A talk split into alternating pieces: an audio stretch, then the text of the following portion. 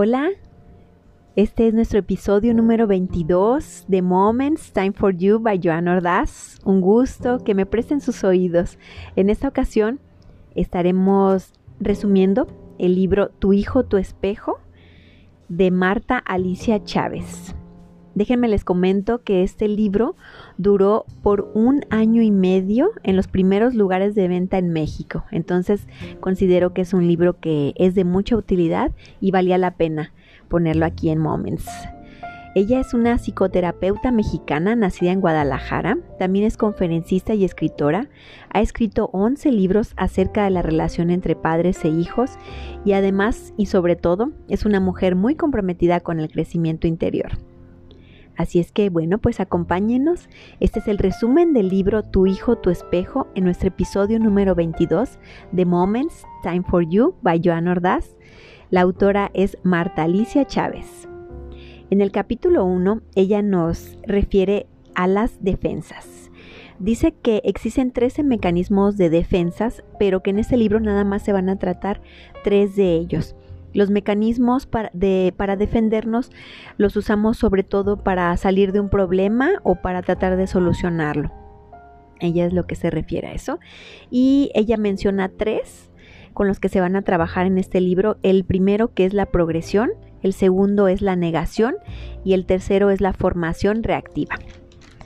Entonces ella nos comenta que las personas más sanas no utilizan o utilizan muy poco estos mecanismos de defensa. En el primero, la proyección es un proceso de atribuir a otros lo que nosotros no tenemos. Generalmente proyectamos y puede usarse para autoconocernos, o sea que a la vez ella menciona que cuando hacemos esa proyección, que no todas las veces es en negativo, puede ser en positivo también, eso nos sirve para irnos conociendo nosotros. Y dice, por eso se dice que las personas que nos caen mal son una increíble oportunidad para conocerme a mí mismo. Muchas veces es cierto, la verdad. Entonces dice, si si ves bondad y belleza en alguien, también tú lo tienes. O sea, como mencionamos, ella también dice que hay tanto en positivo como en negativo. Proyectamos en otras personas lo que nosotros tenemos, pero que muchas veces no somos conscientes de ello. En el segundo, que es la negación, dice que es algo que resulta amenazante y difícil de reconocer. Para buscar una solución necesitas reconocer la negación. Si no, dice que no hay un verdadero cambio. Entonces ella dice que muchas veces los humanos o los adultos ocultamos los sentimientos o los reprimimos para ser aceptados por los demás, pero que este hecho también se puede dar en los niños desde pequeños, viendo nuestros reflejos o nuestro ejemplo, ellos también pueden llegar a hacerlo. Nos mentimos a costa de lo que sea para no enfrentar la realidad muchas veces y justificamos y ocultamos para no ver o para no ser conscientes de lo que no quieres ver. En el capítulo 2 vamos a ver el tema de tu hijo, tu espejo, como el libro. Ella dice, somos una caja de sorpresas. Tus comos están en el subconsciente, así como los recuerdos. Y ella menciona aquí que hay dos categorías de hijos o dos tipos de hijos. Dice, hay hijos oasis y hay hijos maestros. Los hijos oasis dice que, bueno, son una maravilla porque son fáciles de educar, son maduros, son amorosos y su vida fluye muy bien y además se va a la par de la tuya, es decir, que todo va en correcta armonía y no se tiene que trabajar mucho porque ya de por sí los niños este, son obedientes, no necesitas mayor regaño o enojo para que ellos entiendan, ellos solitos van viendo tu comportamiento y ellos lo van asimilando también para su conducta de ellos, entonces se da la relación es muy fácil y son niños que crecen eh, con mucha seguridad. Eh, no quiere decir de esto que vayan a ser exitosos, ella hace mucho eh, ese énfasis, no, no lo quiere decir así, pero que sin embargo en cuanto a la educación es muy fácil tener una educación o llevar a cabo una educación con los hijos que son oasis. El otro tipo de hijos se llama maestros, ya se imaginarán por qué. los hijos maestros nos llevan a, terapia, nos hacen leer, reactivan nuestros instintos para poner atención y nos ayudan muchísimo a crecer. Como verán, los hijos maestros eh, no queremos usar el término de como que son complicados, pero sí hay una gran diferencia con los el otro tipo de hijos, los oasis. ¿Por qué? Porque los hijos maestros nos cuestionan, eh, son nuestra contraparte, muchas veces eh, vamos a la contraria de ellos o ellos de nosotros, entonces aprendemos muchísimo de ellos, por eso ya los menciona así como hijos maestros. En el capítulo 3 dice, yo no puedo hacerlo, hazlo tú por mí puedes darle tu amor, pero no tus pensamientos. Eso que te debe de quedar bien claro. Puede parecerse mucho a los papás, pero recuerda que tiene su propia alma. Es normal que los padres se sientan resentidos con los hijos, no es nada malo. Lo que sí es indispensable es reconocer el por qué. En este capítulo se explica la manera en que un padre no logra algo y lo proyecta con su hijo. El inconsciente envía ese mensaje y nos hace que nos proyectemos en ellos. Ah, para esto, el hijo se da cuenta de eso y entonces inmediatamente siente una repulsión. ¿Por qué? Porque entonces le estamos otorgando al hijo esa responsabilidad de lo que nosotros no hicimos. Puede ser como una profesión, un sueño no cumplido, un deporte, un negocio, etc. ella pone varios ejemplos como el papá no fue capaz de cumplir eso, entonces hace una extensión de él en su hijo y entonces a él le pasa la batuta. Quiere decir, tú tienes que ser doctor porque yo no lo fui, tú tienes que ir a tal lugar porque yo no lo hice, tienes que tener este negocio porque yo no lo logré, etcétera, ¿no? Entonces, ese, ese, ese tema se maneja aquí.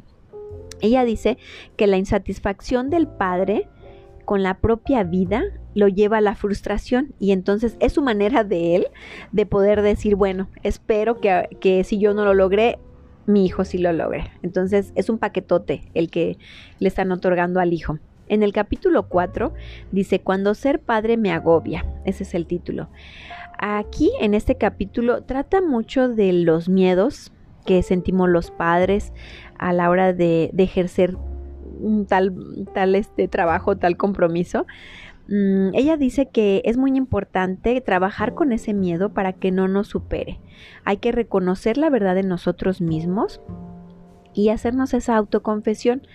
Es decir, necesito saber cuál es mi carencia, cuál es lo que yo necesito mover un poquito o hacer cambios.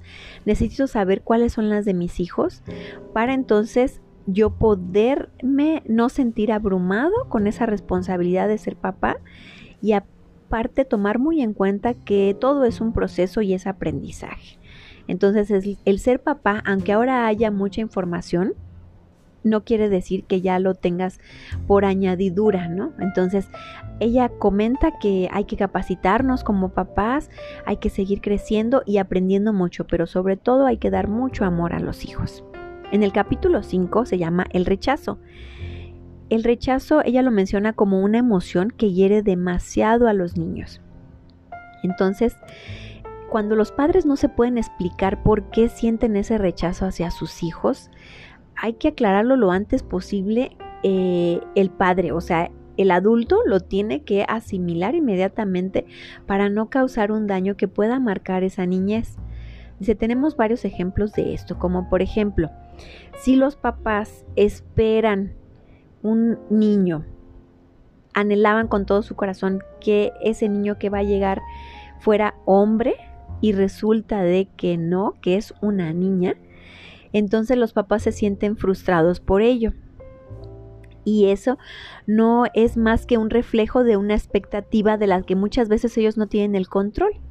Entonces la proyección que aquí se hace sobre ese esa niña que no fue niño y que los papás siempre quisieron o esperaron que fuera niño, la lleva a la niña a que cuando es una mujer adulta rechaza su feminidad. Hay un descontrol menstrual y no puede embarazarse, entre otras sintomatías que pueden surgirse desde la adolescencia o desde que ella empieza a hacer conciencia de que fue una una mm, persona rechazada, digamos, por sus propios padres, porque ellos tenían la expectativa de que fuera de otro sexo, del que no es ella, entonces ella reprime, reprime todo lo que tiene que ver con su feminidad. Para esto, ella tendría que trabajar con reconciliarse con su feminidad, con ese tema. Como padres entonces debemos de reconocer la desilusión que sentimos ante ciertas circunstancias y trabajar en ello, no proyectarlas hacia nuestros hijos y tampoco sería bueno negarlas menciona ella. Por el contrario, hay que trabajarlas de una manera consciente, sana. Si no podemos hacerlo eh, ahora sí que de manera autosuficiente, hay que buscar ayuda. ¿Para qué? Para no marcar esa infancia en los niños. En el capítulo 6 dice, cambia tú lo que yo no puedo. Entonces ahí el mensaje está implícito, dice. ¿Por qué? Porque nos olvidamos de que los valores se transmiten a través del ejemplo, no de lo que uno les dice a los niños. Lo que tú quieras de tu hijo tienes que serlo tú. Entonces para eso volvemos otra vez al tema de autoconciencia y hacer dinámicas en las que yo acepto lo que es mío, lo que me corresponde, mi responsabilidad y asimismo lo resuelvo. Entonces, en este capítulo ella menciona mucho que si tú quieres que tu hijo se comporte de tal manera, que tenga valores, que sea honesto, que sea sencillo, que sea hasta agradable, que sea educado, todas esas cosas, o que sea trabajador, todo lo que tú quieres que tu hijo sea, tú lo tienes que ser primero. Este episodio, que es el número 22, lo vamos a repartir en dos. El resumen de este libro se va a repartir en dos partes. Entonces, hasta aquí nos quedamos a la mitad del libro, que es el capítulo 6. Escúchenos, por favor, en el que sigue, que es el episodio 23. Los espero. Muchas gracias por escucharnos.